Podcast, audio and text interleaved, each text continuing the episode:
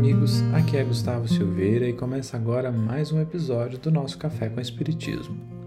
No livro Recados do Além, capítulo intitulado Discernimento, Emmanuel, de forma bastante sucinta, escreveu assim: É preciso discernir o momento em que o conselho deve ser substituído por um pedaço de pão.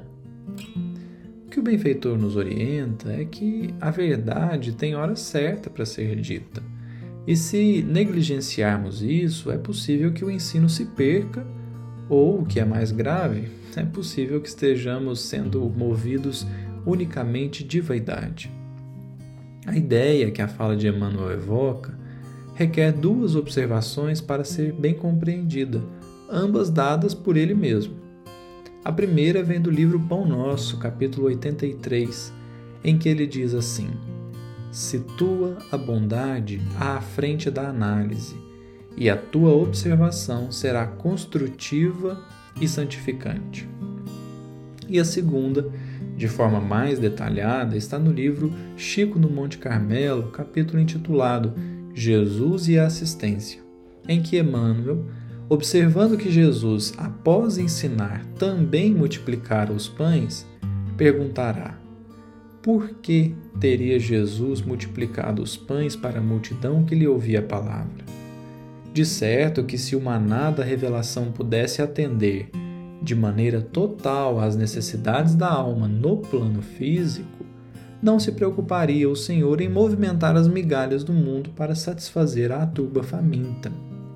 É que o estômago vazio e o corpo doente alucinam os olhos e perturbam os ouvidos, impedindo a função do entendimento. Quem quer que estabeleça regras de conduta que superem a observação do quadro do outro não cumpre a caridade, antes atende aos próprios propósitos. Caridade é, em síntese, colocar o outro no centro da minha atenção, de forma a silenciar as minhas vontades e julgamentos para atendê-lo de forma benéfica e sublime. Por isso é importante o que Emmanuel lembra. O estômago vazio e o corpo doente alucinam os olhos e perturbam os ouvidos, impedindo a função do entendimento. Se de fato há cuidado com o outro, então há que se sanar a necessidade urgente para depois trazer a iluminação pelo ensino.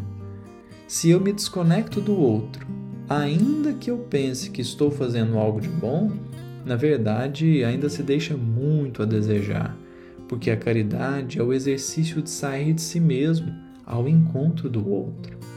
Se esse exercício se efetuará através do conselho ou através do alimento, é a necessidade do outro que determinará.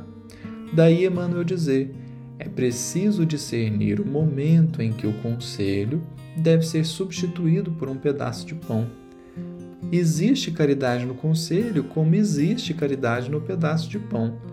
Mas se isso se constitui uma regra que eu sigo, independente de onde eu esteja, de com quem eu esteja, então pode ser mesmo que eu esteja apenas servindo a mim mesmo.